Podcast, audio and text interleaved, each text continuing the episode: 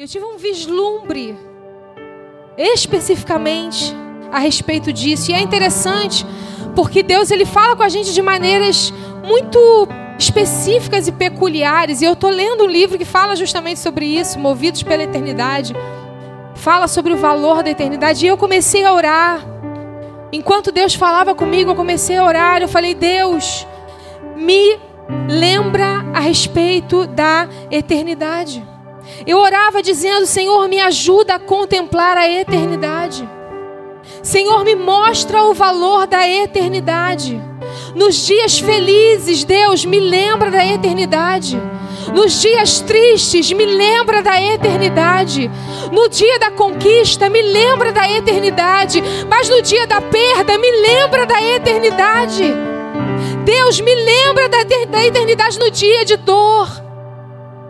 Me lembra da eternidade nos dias que o orgulho tenta dominar o meu coração. Me lembra que tudo isso aqui vai passar. Me lembra da eternidade. E eu orava a respeito disso, me mostra o valor da eternidade. E aí eu lembro de uma uma alegoria, vamos colocar assim, né, que eu vi um, um pastor fazendo. Pode puxar para mim o rolo. Não sei se vocês estão vendo a pontinha do barbante vermelha. Estão vendo? Pode ir. Tchau, Ana. Pode ir. Entra no corredor.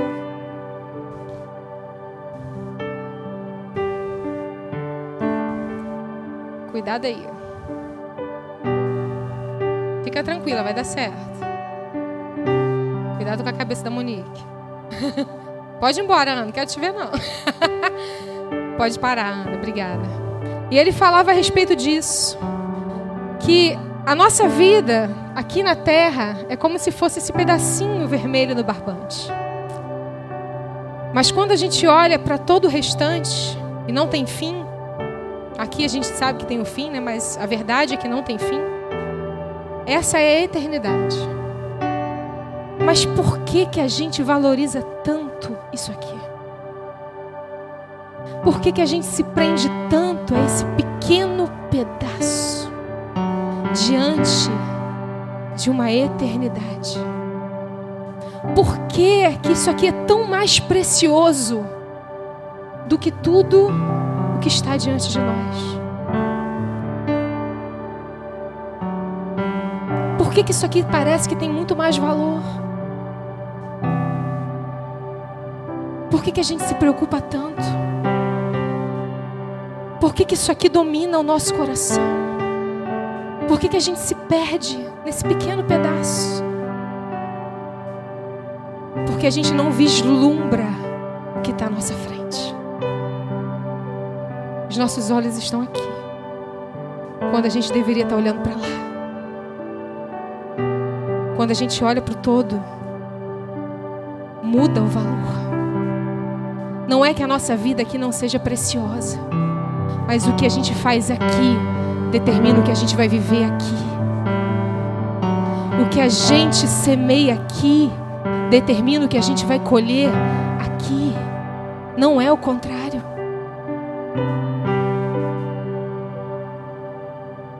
Existe uma eternidade esperando por nós.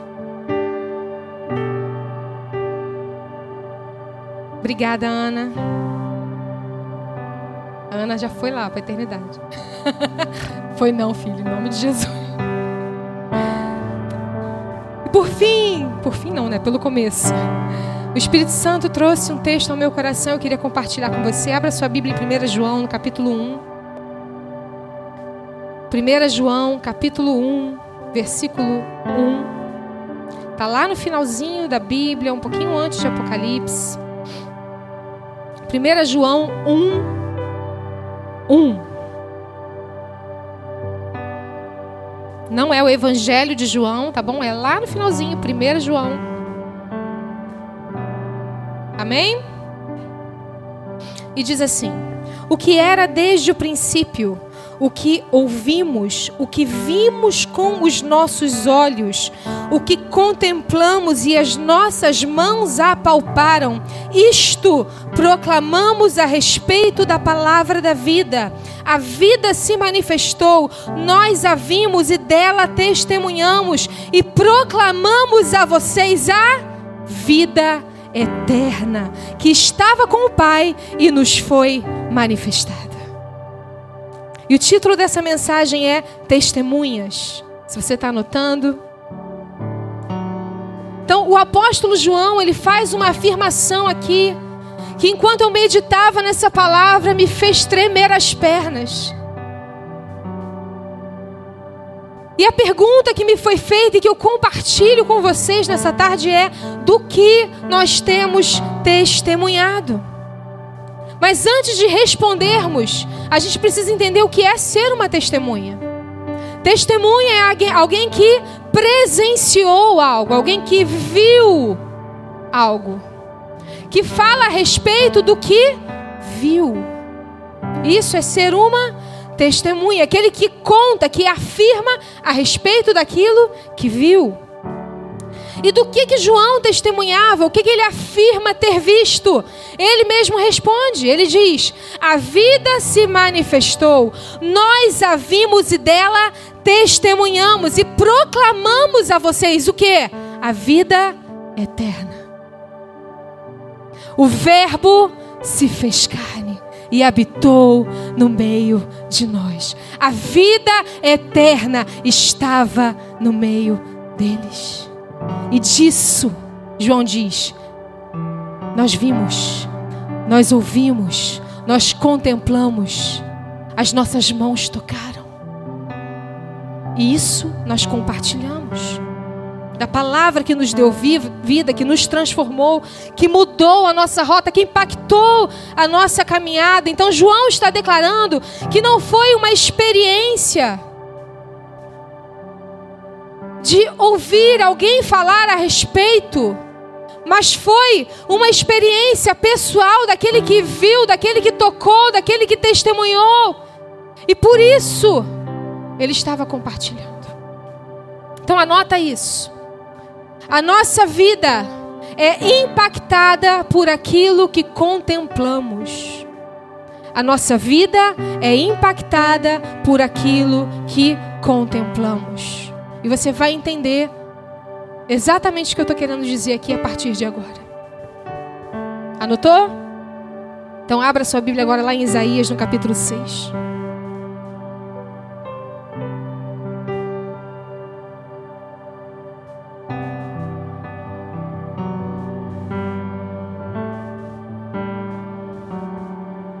Isaías 6, versículo 1. A gente vai passear um pouquinho na Bíblia, amém?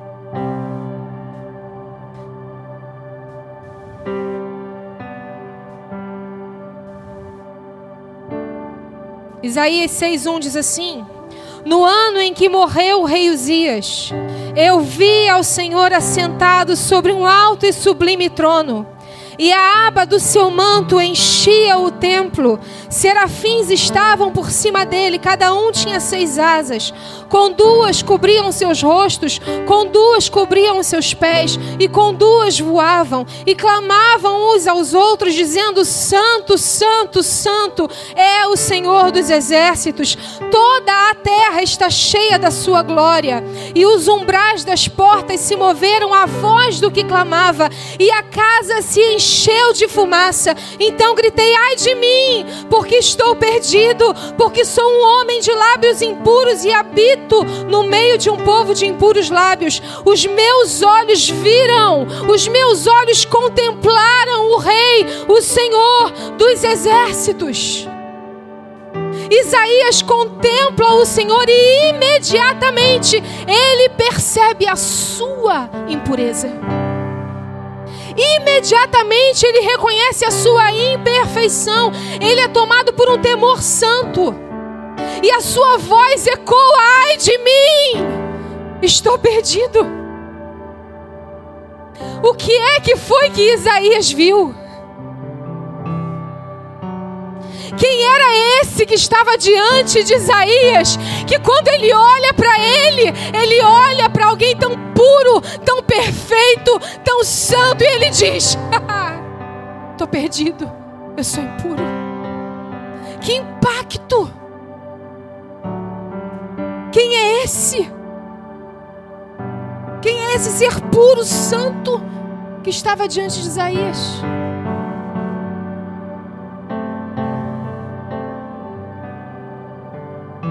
Se você for olhar para a história de Isaías,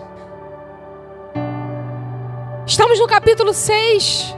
E você vê, vai ver Isaías obedecendo a cada ordem do Senhor, a cada comando do Senhor. Chega no capítulo 20, você vai depois abrir a sua Bíblia, você pode ler. Isaías passa três anos andando nu e descalço. Quem era esse que estava diante dele?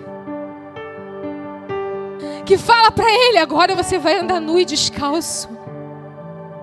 E ele não questiona, ele simplesmente faz. Que impacto. Agora abre em Ezequiel no capítulo 1.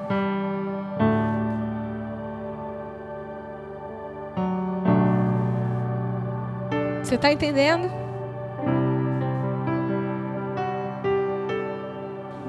Ezequiel 1, Versículo 4. Acharam? Quando olhei, vi uma grande tempestade que vinha do norte. Uma nuvem faiscava com relâmpagos e brilhava com luz intensa. Dentro da nuvem havia fogo, no meio do fogo resplandecia algo semelhante a âmbar reluzente. Do centro da nuvem surgiram quatro seres vivos de aparência humana, porém cada um tinha quatro rostos e quatro asas. Vamos para o versículo 13. Os seres vivos eram semelhantes a brasas, acesas ou tochas reluzentes, e relâmpagos pareciam faiscar entre eles. Os seres vivos se deslocavam de um lado para o outro rapidamente como relâmpagos. Versículo 22. Acima deles estendia-se uma superfície como o céu, brilhante como cristal. Abaixo dessa superfície, as asas de cada ser vivo se estendiam de modo a tocar as asas dos outros, e as outras duas asas cobriam seu corpo. Quando voavam, o estrondo das suas asas soava para mim como ondas do mar quebrando na praia, como a voz do Todo-Poderoso ou como gritos de um grande exército. Quando os seres pararam, abaixaram as asas. Enquanto as asas estavam abaixadas, uma voz falou além da superfície acima deles. Acima dessa superfície havia algo parecido como um trono de safira. No meio, no trono, bem no alto, havia uma, uma figura semelhante a um homem. Da cintura para cima tinha a aparência de âmbar reluzente que cintilava como fogo. Da cintura para baixo parecia uma chama ardente que, que brilhava com esplendor. Estava rodeado por um, ar, um aro luminoso, como arco-íris, que resplandece entre as nuvens no dia de chuva. Essa era a aparência da glória do Senhor para mim. Quando a vi, prostrei-me com o rosto ao chão. O que é que Ezequiel testemunhou? Quem era esse que estava diante de Ezequiel que imediatamente ele se prostra? Quem era esse diante de Ezequiel que cujas palavras conhecidas não eram suficientes para que ele pudesse expressar o que ele estava vendo. Ele diz: Para mim é como. Parecia. Parece. Eu não sei definir. Eu não conheci nada parecido com isso.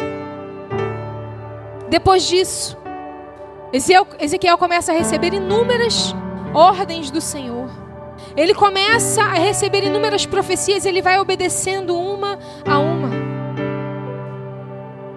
E você vai ler lá no capítulo 4 de Ezequiel, uma ordem específica de Deus. Ele diz: Ezequiel, pega um tijolo. Esse tijolo vai representar a nação de Israel. E você vai ficar diante desse tijolo deitado por 430 dias.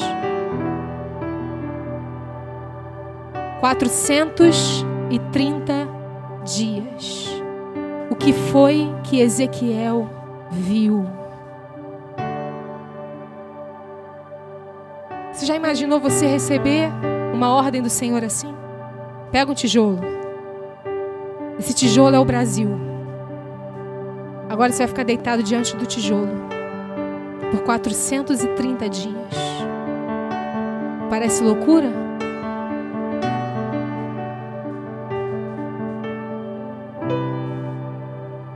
Para quem viu o que Ezequiel viu, isso não é loucura. É loucura para quem não vê. É loucura para quem não contempla. Sabe por que, que a gente tem dificuldade de obedecer? Porque a gente ouve, mas a gente não contempla. Sabe por que, que a gente tem muitas vezes dificuldade de obedecer coisas até pequenas? Porque a gente tem ouvido muito, mas temos contemplado pouco. Sabe por que a gente tem dificuldade de renunciar? Porque a gente ouve muito a respeito de, mas a gente contempla pouco quem Ele é. Porque alguém que vê o que Ezequiel viu, alguém que vê o que Isaías viu, Senhor, o que queres que eu te faça?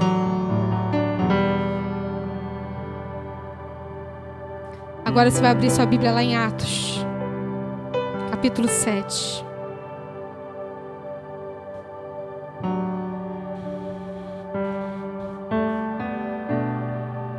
Atos capítulo 7, versículo 44.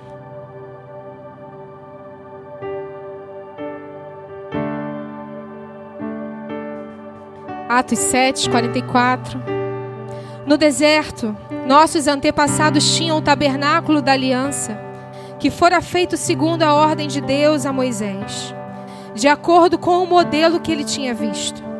Tendo recebido o tabernáculo, nossos antepassados o levaram sob a liderança de Josué. Quando to tomaram a terra das nações que Deus expulsou diante deles. Este tabernáculo permaneceu na terra até a época de Davi, que encontrou graça diante de Deus e pediu que ele lhe permitisse providenciar uma habitação para Deus de Jacó. Mas foi Salomão quem construiu a casa. Todavia, o Altíssimo não habita em casas feitas por homens, como diz o profeta. O céu é o meu trono e a terra a estrado dos meus pés.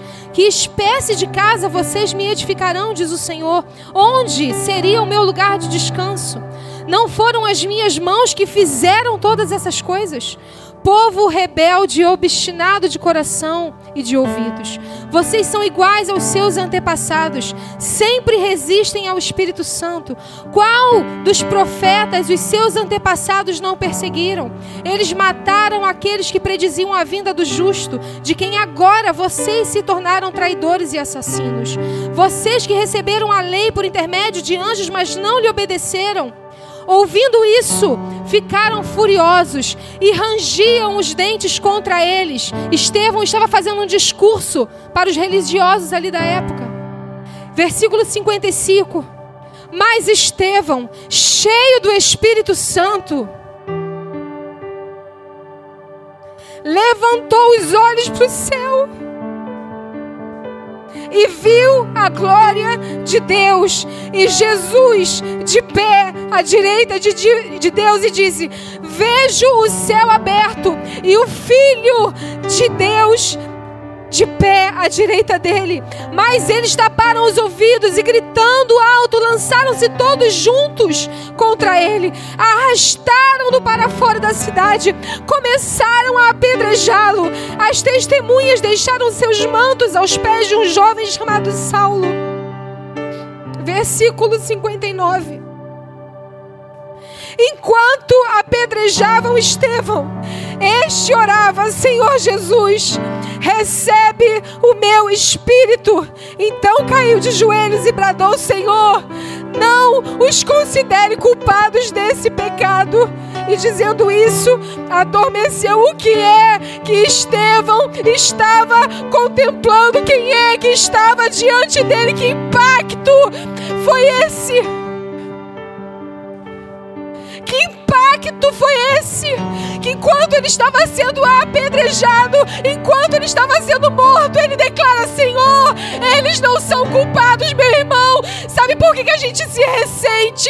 Sabe por que, que a gente tem dificuldade de perdoar? Porque a gente não está contemplando. Sabe por que, que a gente fica ofendido? Porque a gente está preocupado com um pequeno pedaço vermelho. E a gente esquece da eternidade. Sabe o que Estevão estava vendo? A eternidade diante dele. Ele olhava e dizia: Senhor, não considera eles como culpados, eles não estão vendo o que eu estou vendo. Eles não estão contemplando o que eu estou contemplando.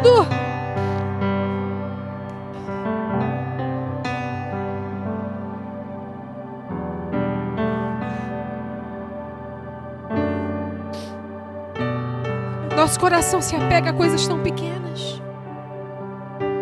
A gente se ofende com tanta facilidade. A gente prende pessoas no nosso coração por coisas tão bobas.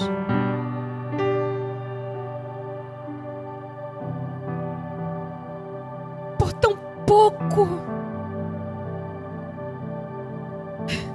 E às vezes por muito. Também não é desculpa. Esse jovem estava sendo morto. Nossa linguagem, a gente diria: nossa, ele tem a vida toda pela frente. Mas ele estava vendo a vida toda que tinha diante dele. ele olhava para o céu e via a palavra da vida eterna.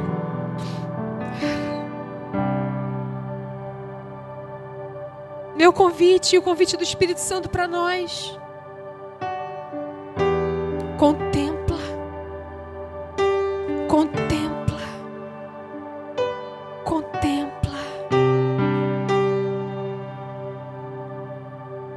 Deus tem um lugar mais profundo para nos levar, mais do que ouvir falar, mais do que saber a respeito. Contemplar. Atos 9. Só estou trazendo alguns exemplos.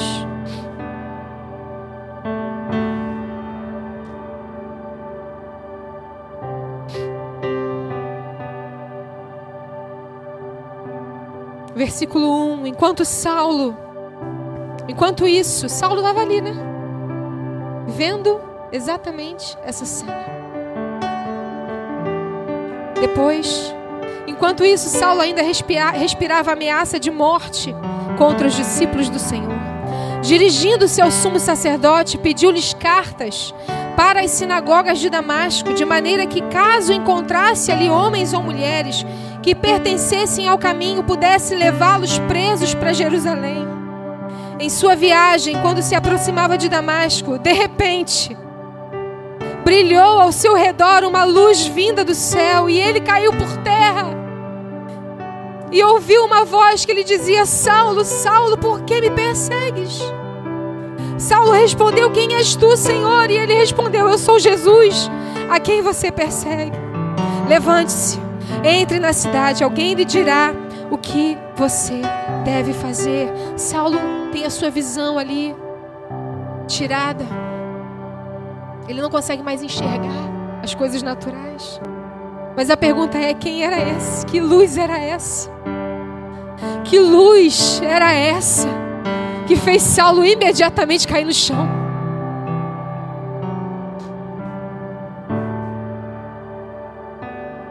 João fala a respeito dela no capítulo 1, ele diz: A luz que dissipa as trevas estava no nosso meio. Ela que ilumina todos os homens. Que luz era essa? Que impactou de uma forma tão profunda a vida de Paulo? Paulo de uma maneira tão profunda, a ponto dele declarar em Filipenses: Viver para mim é Cristo, morrer é lucro.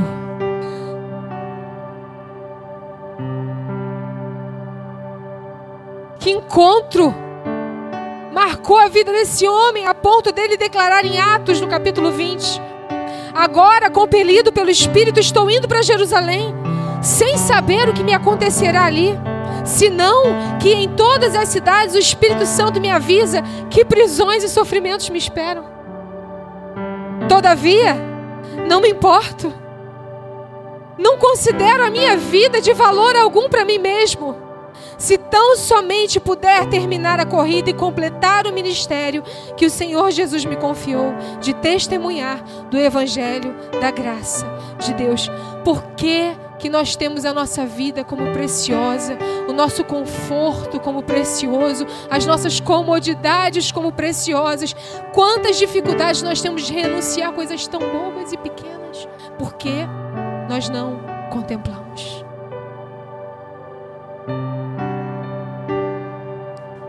Abre em Apocalipse no capítulo 1 e a gente vai terminar com esse texto.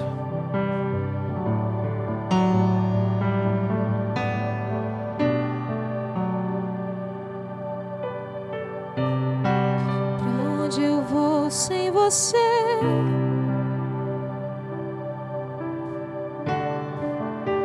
Não sobra nada sem teu grande amor. Você sabe tudo que eu não sei.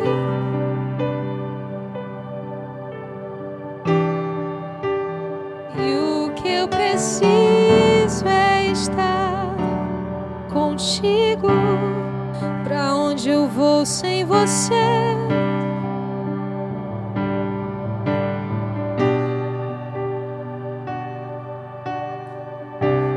Sobra nada, Jesus. Ah, Apocalipse capítulo 1, versículo 9.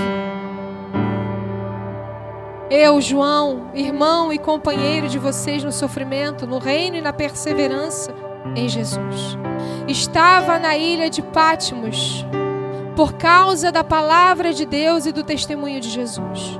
No dia do Senhor, achei-me no espírito e ouvi por trás de mim uma voz forte como de trombeta, que dizia: Escreva no livro o que você vê e envie a estas sete igrejas: Éfeso, Esmirna, Pérgamo, Tiatira, Sardes, Filadélfia e Laodiceia.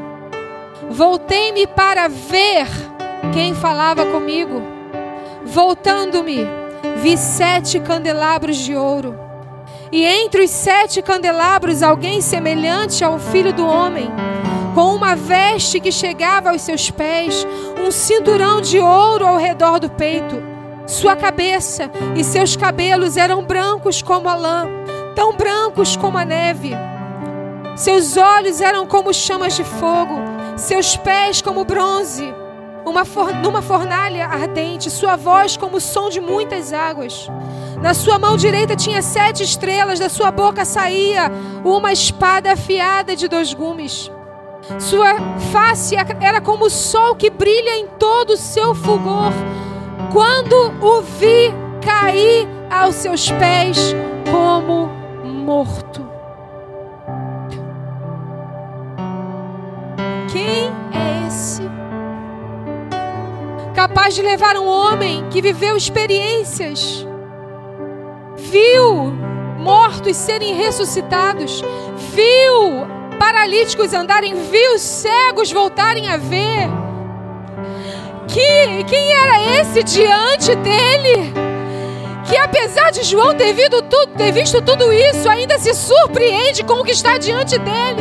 E ele diz: Parece. Mas quando João vê, ele cai como morto, ele perde as forças. Quem era esse diante de João?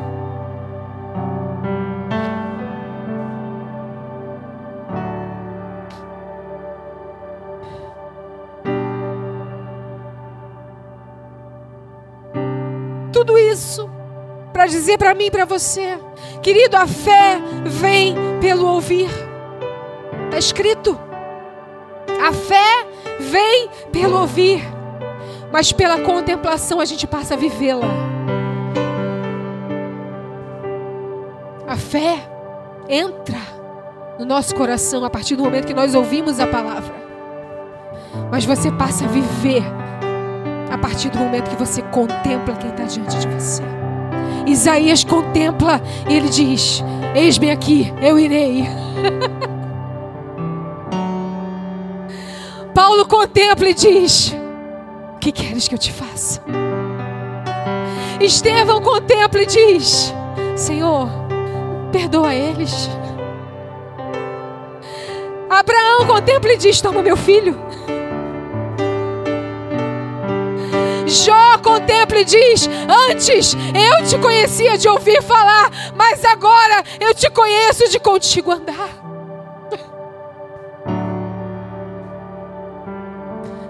Existe um conhecimento que a gente recebe por aquilo que a gente ouve, mas existe um conhecimento que a gente experimenta quando a gente contempla.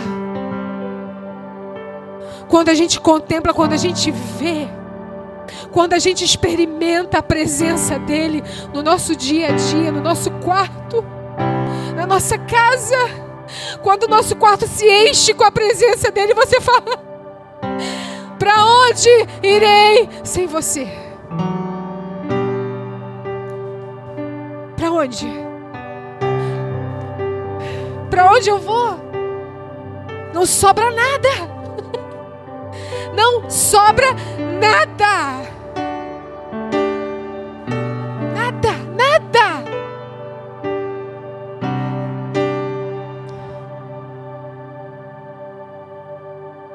existe um lugar mais profundo de revelação. Nós fomos chamados para testemunhar do que nós temos sido testemunhas.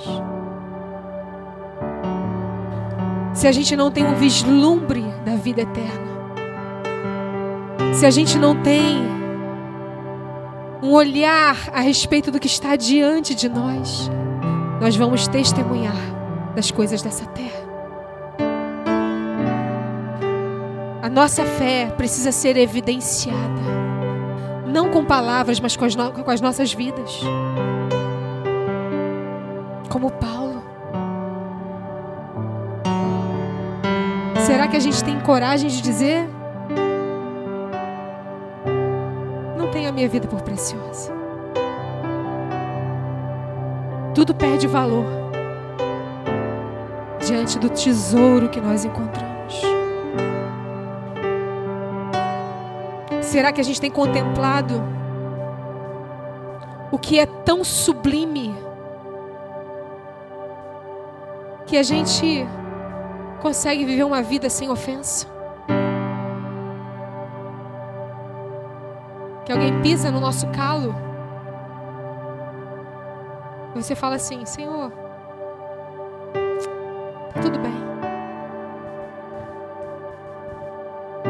alguém te acusa de alguma coisa, que alguém faz mal para você. E você fala: Os meus olhos estão na eternidade. Senhor, meu coração é puro. Será que o que a gente tem contemplado é tão sublime que a gente é rápido em obedecer? Que a gente é rápido em responder? Que a gente é rápido em renunciar? Que Deus fala assim: dá, você toma. Que Deus fala assim: entrega, você toma. Que Deus fala: você vai, você sai correndo. Tô indo.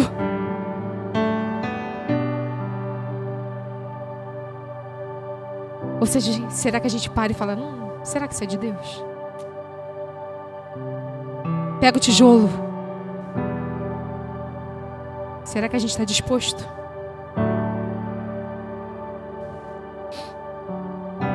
Será que a gente está disposto a entregar a nossa vida como Paulo entregou? A ponto de dizer: Eu estou indo. Eu não sei o que vai acontecer, a não ser que eu vou ser preso. A não ser que eu vou apanhar mas a minha vida não é preciosa.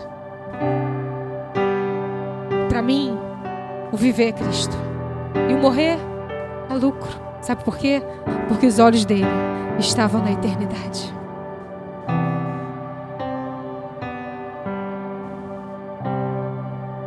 Segunda Coríntios, não precisa abrir, eu só vou ler com você.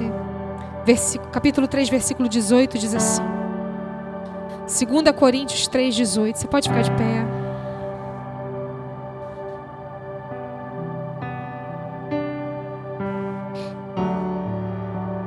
Segunda Coríntios 3, 18. Todos nós que com a face descoberta contemplamos a glória do Senhor. Segundo a sua imagem, estamos sendo transformados com glória cada vez maior, a qual vem do Senhor, que é Espírito. Presta atenção. Nós somos transformados à medida que contemplamos e não à medida que ouvimos falar dele. Nós somos transformados, segundo a palavra, à medida que nós contemplamos e não à medida que nós ouvimos.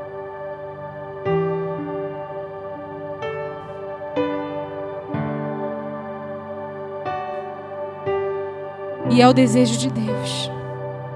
Que essa revelação mais profunda de quem Ele é, que essa vida de contemplação, que essa vida de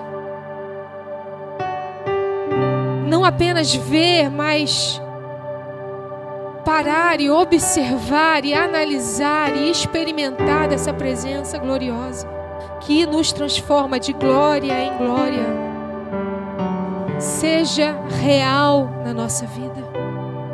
Sabe por que muitas vezes nós persistimos nos mesmos erros e falhas, nos mesmos pecados, como se fossem pecados de estimação?